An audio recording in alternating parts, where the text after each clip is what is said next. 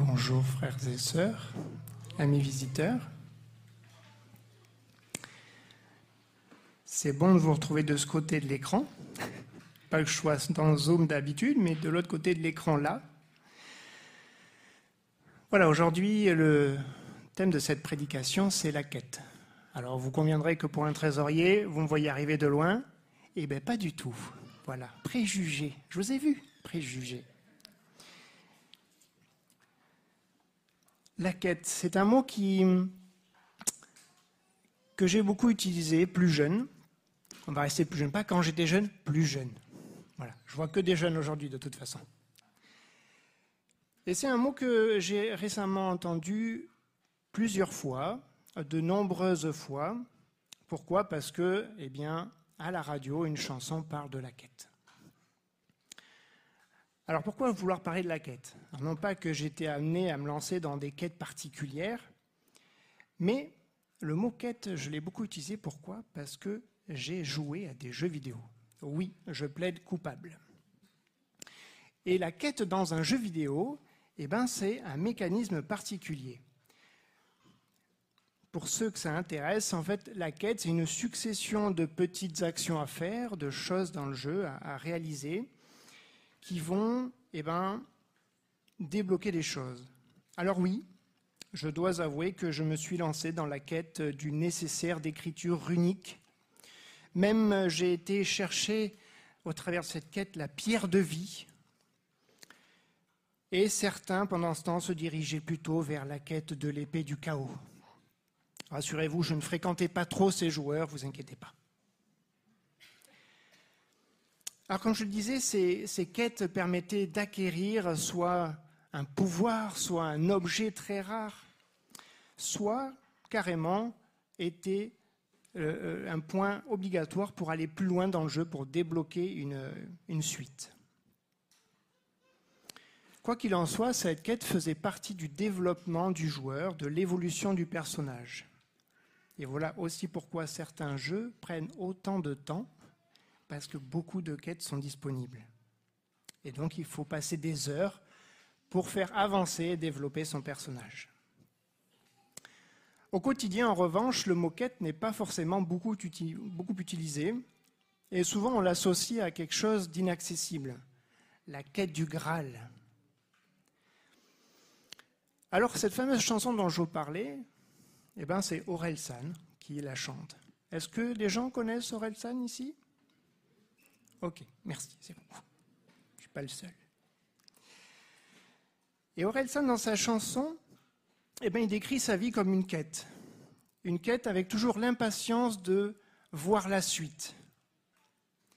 Finalement, comme s'il était tellement pressé de voir la suite qu'on a l'impression qu'il est en quête de quelque chose de difficile à trouver, le bonheur peut-être. Alors sa chanson, elle commence très loin, au plus loin qu'il sache se rappeler, au plus loin dont il se souvient, on va afficher les premières paroles. Alors assurez-vous, hein, je ne vais pas vous faire une prédication sur l'évangile selon Orelsan, hein. c'est juste que par rapport à ce qu'il dit, moi, ça me, fait penser à des choses et je voudrais les partager avec vous. Rien ne peut m'amener plus en arrière qu'au l'odeur de la pâte à modeler. Ce pas des fautes orthographes, hein, c'est juste pour que ça rentre dans le tempo. Ne vous inquiétez pas, on n'a pas euh, squeezer l'orthographe. Est-ce que vous aussi, frères et sœurs, il y a des petits quelque chose qui, finalement, quand ça vient titiller vos sens, ça vous transporte dans le passé? Alors moi, oui. Alors c'est pas la pâte à modeler, mais vous savez, les petits pots de peinture qu'on utilise avec les enfants, cette odeur-là, quand je la sens, je suis en maternelle. C'est le plus vieux souvenir d'ailleurs euh, dont j'arrive à me rappeler c'est la maternelle. Et donc voilà, c'est le plus vieux souvenir qu'il a. Et donc il enchaîne dans sa chanson avec des tranches de vie plus ou moins heureuses. Et je vous propose qu'on s'arrête sur quelques-unes, parce que je pense qu'elles sont assez représentatives finalement de ce que vous avez pu vivre, j'ai pu vivre, etc. Alors on va avancer avec la diapositive suivante. Et voilà, j'ai 7 ans, la vie est facile, quand je ne sais pas, je demande à ma mère. Un jour, elle m'a dit, je ne sais pas tout, j'ai perdu foi en l'univers. Sept ans, ben, tout se résolvait assez facilement par euh, finalement un recours à papa ou maman. Je dirais même plus, si on revient encore plus loin, bébé, 100% de vos besoins, finalement, c'est vos parents hein, qui, s'en occupent. Ils vous nourrissent, ils nous changent, ils nous rassurent, ils nous bercent, ils nous soignent, ils nous font rire, enfin ils essaient, beaucoup. Tout tourne autour d'eux finalement, c'est les parents. D'ailleurs, un éloignement des parents, ben, c'est tout de suite source de stress, d'angoisse, euh, d'un manque en tout cas. Et finalement, est-ce que vous, est-ce que moi, vous appelez Dieu votre Père? Est-ce que vous avez déjà ressenti une fois dans votre vie que vous étiez 100% dépendant de Dieu? Moi, malheureusement, je ne pense pas avoir déjà ressenti une dépendance à 100%. Et pourtant, j'ai l'impression que c'est une douce aspiration. J'ai l'impression que c'est ce que Jésus, finalement, vivait avec son Père. 100% de dépendance avec lui, une relation ultra connectée. Il avait ce lien permanent avec son Père et faisait ainsi sa volonté. Et finalement, quand on regarde la Genèse, c'est quand on a commencé à se détacher de Dieu ben, que les problèmes ont commencé à arriver. Enfin bref, c'est une parenthèse. On va voir un petit peu plus loin qu'est-ce que nous raconte Orelson. Mon père, mon héros, m'a offert les Jordan 8 avec les scratchs. Donc je fais tout pour le rendre fier quand il vient me voir à tous les matchs. Alors les Jordan 8 avec les scratchs, pour ceux qui n'ont pas fait le lien, il semblerait que ce soit des chaussures. Quand j'ai entendu cette partie de la chanson, parce que je l'ai entendue un, paquet de fois, donc à force finalement on commence à réfléchir aux paroles, ben moi ça m'a fait penser à la parabole des talents que vous trouverez dans Matthieu 25. Vous savez, le maître qui part euh, en voyage et qui avant confie des talents à ses serviteurs. Et ils n'agissent pas tous de la même manière. Il y a ceux qui vont utiliser et celui qui n'utilise pas. Et quand je vois ce jeune dans la chanson, il est fier d'utiliser son cadeau et il le met, eh ben, il le met en action pour essayer de rendre fier son père. Comme ces serviteurs qui finalement ont utilisé les talents pour essayer voilà, de rendre leur maître content. Et je ne crois pas que Jésus, dans la parabole, il y mettre l'accent sur celui qui n'utilise pas, mais plutôt de favoriser et d'encourager ceux qui l'utilisent. Bon, jusque-là, du coup, ce jeune, eh ben, il est dans la bonne voie. Enfin, en tout cas, c'est ce qu'on pourrait se dire. Bon, on va continuer un petit peu la chanson, ça risque de se gâter un petit peu quand même. Je rentre en collège, on me traite de bourge. Normal, mes chaussures coûtent une blinde, coûtent cher. Je veux plus les mettre. Mon père s'énerve, toi tu as tout, nous on n'avait rien. Est-ce que vous aussi, vous avez entendu déjà cette réplique de vos parents Ou en tout cas une référence entre leur temps et le vôtre Et finalement, comment vous, aujourd'hui, vous voyez cela avec le recul, avec votre sagesse acquise Est-ce que vous avez jamais pensé aux disciples en vous disant Ouais, mais eux, c'était plus simple, ils avaient Jésus. Et est-ce que les disciples, s'ils nous regardaient aujourd'hui, ils ne se diraient pas Les gens, ils ont eu 2000 ans pour potasser ce qu'on leur a transmis, ils n'ont toujours pas compris. Et depuis quand le fait d'avoir rend forcément heureux? Est-ce que vous n'avez pas entendu des, des dizaines d'histoires de gens n'ont jamais été aussi seuls et aussi déprimés que depuis qu'ils sont devenus riches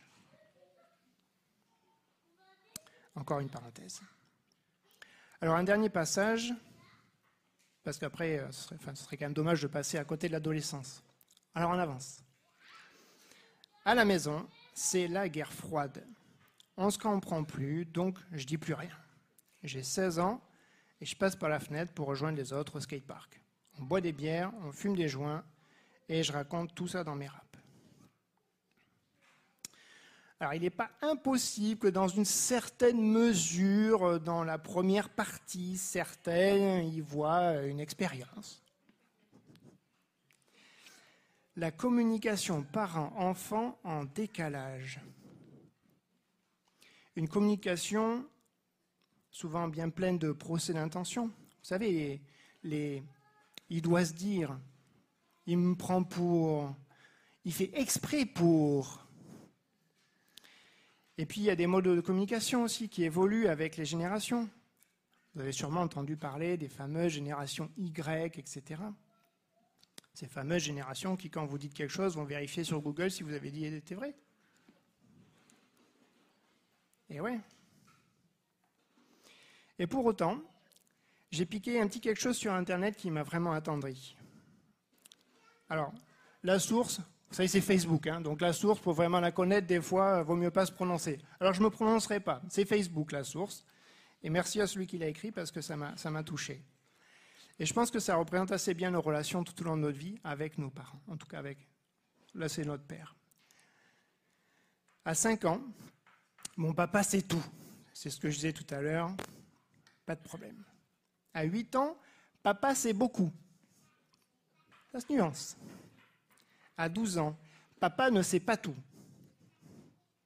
À 14 ans, papa sait rien.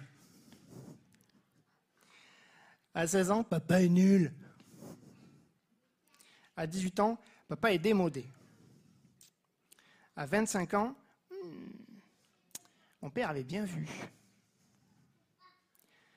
À 35 ans, papa, t'en penses quoi? À 45 ans, il faut que j'en parle à papa. À 60 ans, si seulement je pouvais avoir la vie de papa. Alors oui, Orelsan partage des tranches de vie, pas toujours évidentes pour certains. Et vous aussi, vous n'avez peut-être pas eu des tranches de vie toujours évidentes. Pour d'autres, cela a été plus heureux. Alors on peut se poser cette question, à quoi ça sert finalement de se remémorer notre passé?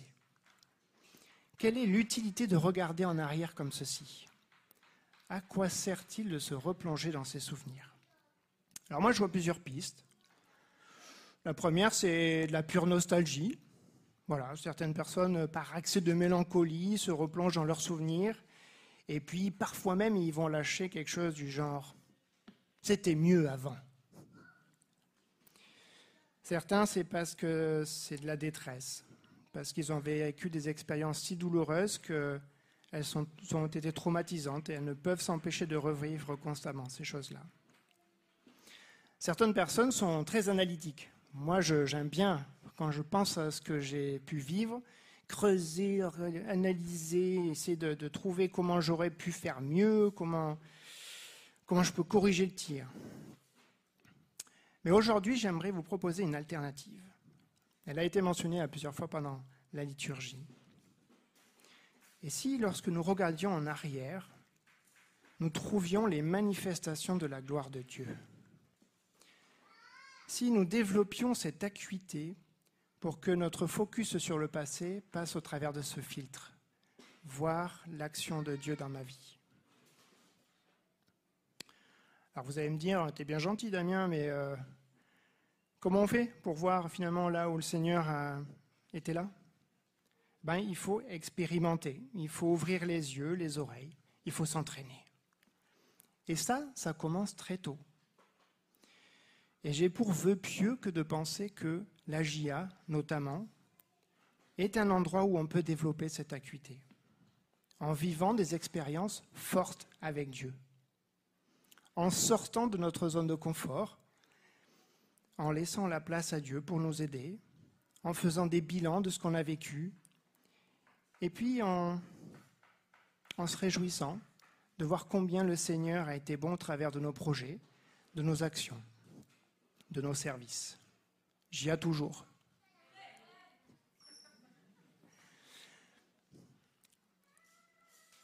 Moi, j'ai eu la chance de vivre dans la GIA des choses où on est sorti de notre zone de confort, des choses où on a confié le projet à Dieu.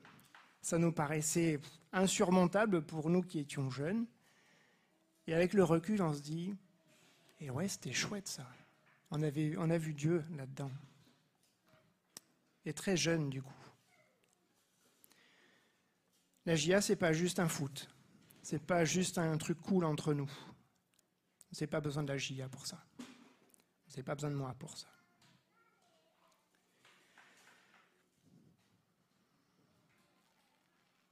Est-ce que vous avez jamais fait de demande qui vous avait semblé être impossible, une demande à Dieu que vous saviez impossible pour vous? Quelque chose qui l'a débloqué, que vous n'imagineriez pas ça possible? On a beaucoup d'histoires et, je vois des visages euh, avec qui j'ai partagé des choses où, ils m'ont voilà, témoigné des choses impossibles pour eux et que le Seigneur a rendu possible. On parle de ça. Et l'Église est un facilitateur de ça, parce que ceux qui n'ont pas encore vécu le reçoivent des autres et donc ont envie de le vivre. Et ça, c'est vraiment chouette. C'est une belle façon de vivre l'Église. Alors oui, nous pouvons être fortifiés en regardant derrière. Et dans la Bible, il y a énormément de références aux souvenirs. Le souviens-toi, je l'ai trouvé beaucoup de fois, beaucoup, beaucoup. Et je ne vais pas refaire la prédication d'Émilie sur le souvenir. C'était très très chouette. Et si on continue un petit peu, il y a le refrain. Voilà, à 16 ans, je voulais juste en avoir 17. 17, j'étais pressé de voir le reste. Et tout au long de sa chanson, il commence à 5 ans, je voulais en avoir 7. À 12 ans, je voulais en avoir 14, etc. Bref, toujours envie de voir après.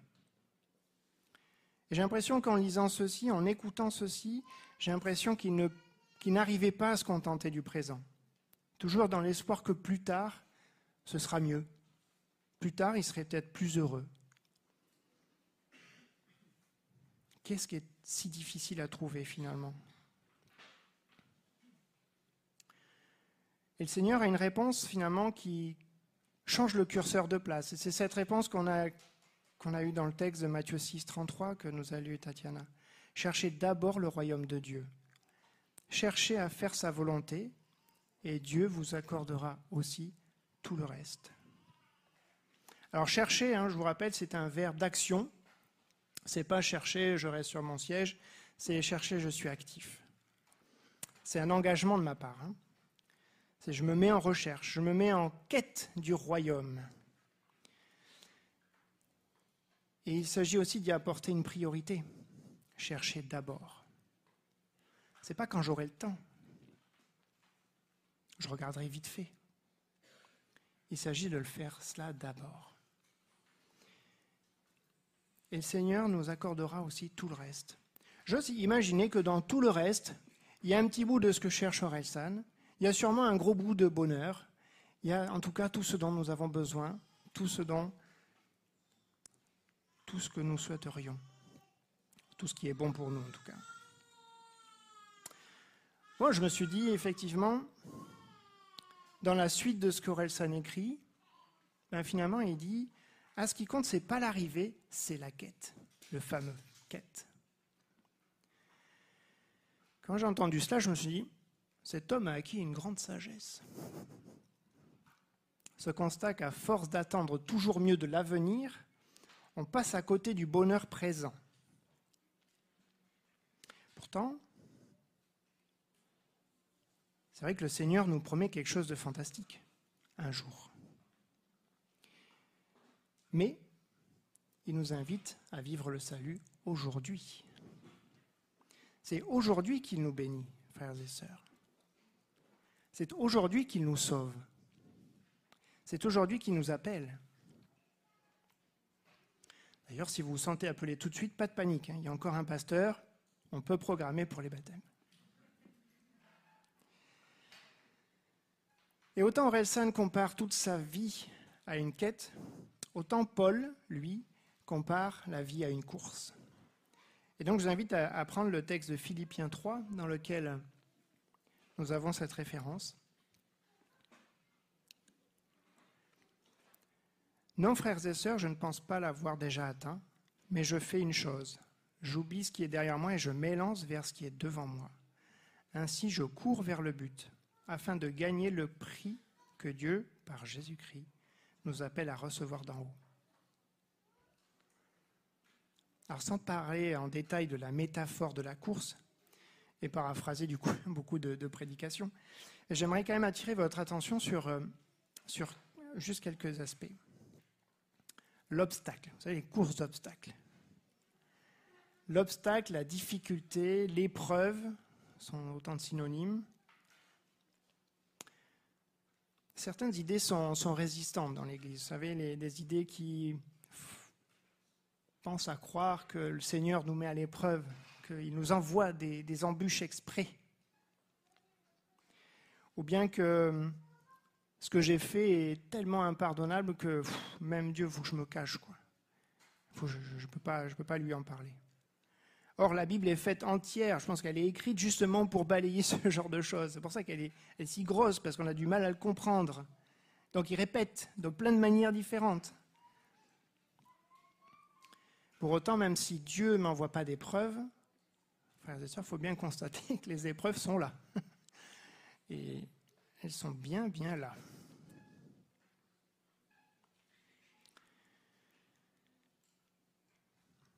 Aurel Sad a exprimé un certain nombre dans sa chanson. Je pense que vous avez tous en tête des épreuves que vous avez passées, que vous avez devant vous.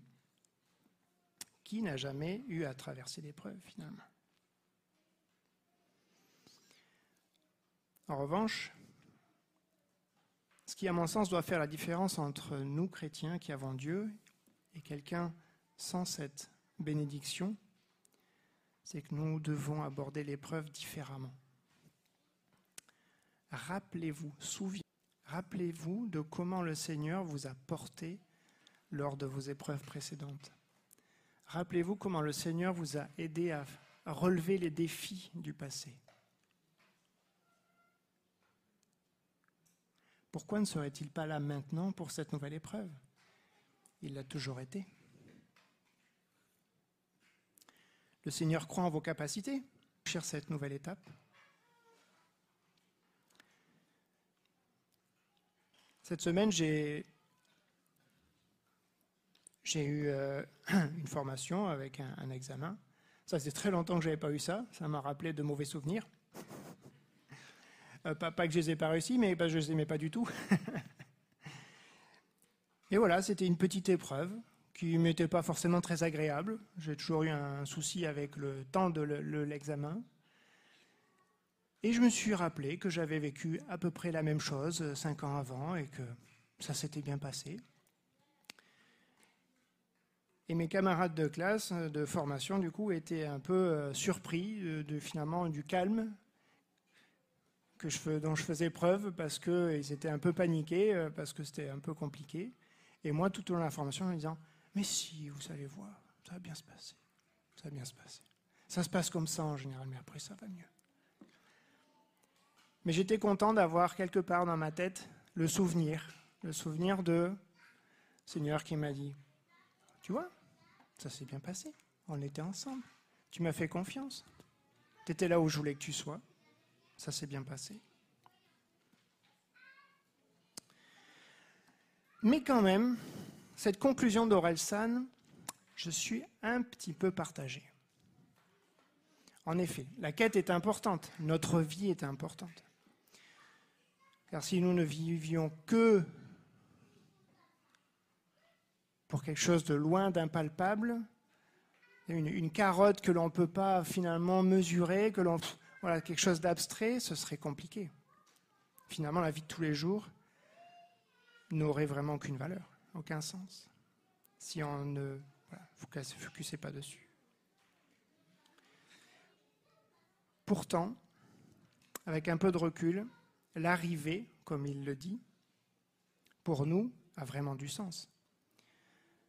Si Orelsan écrit ça sans avoir cette perspective de ce que Dieu a préparé pour nous, je peux comprendre que l'arrivée soit pas. Voilà. Là aussi, les amis, je pense que nous avons une occasion de nous réjouir et de, louer le Seigneur, de savoir qu'à l'arrivée, c'est autre chose. Voilà pourquoi je suis un peu partagé sur la conclusion de, de, cette, de cette chanson.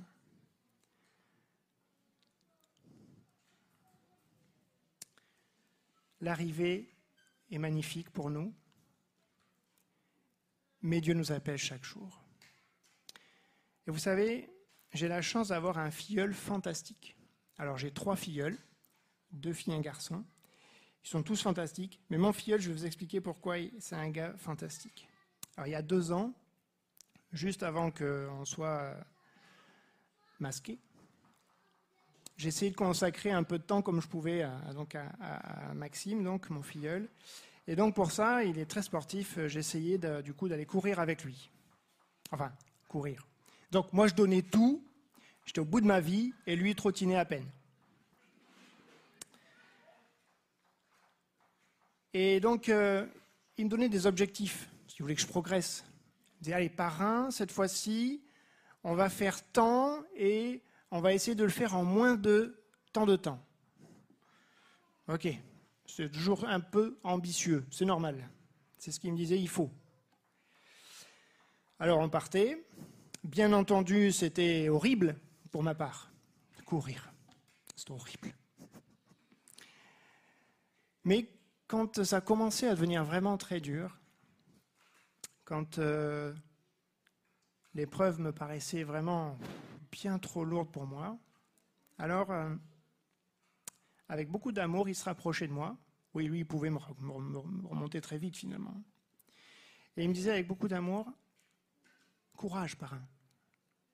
Moi, je crois en toi. Tu peux le faire.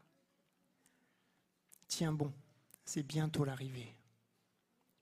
Alors, frères et sœurs, j'ai envie de vous dire ce matin avec beaucoup d'amour, tenez bon, courage c'est bientôt l'arrivée.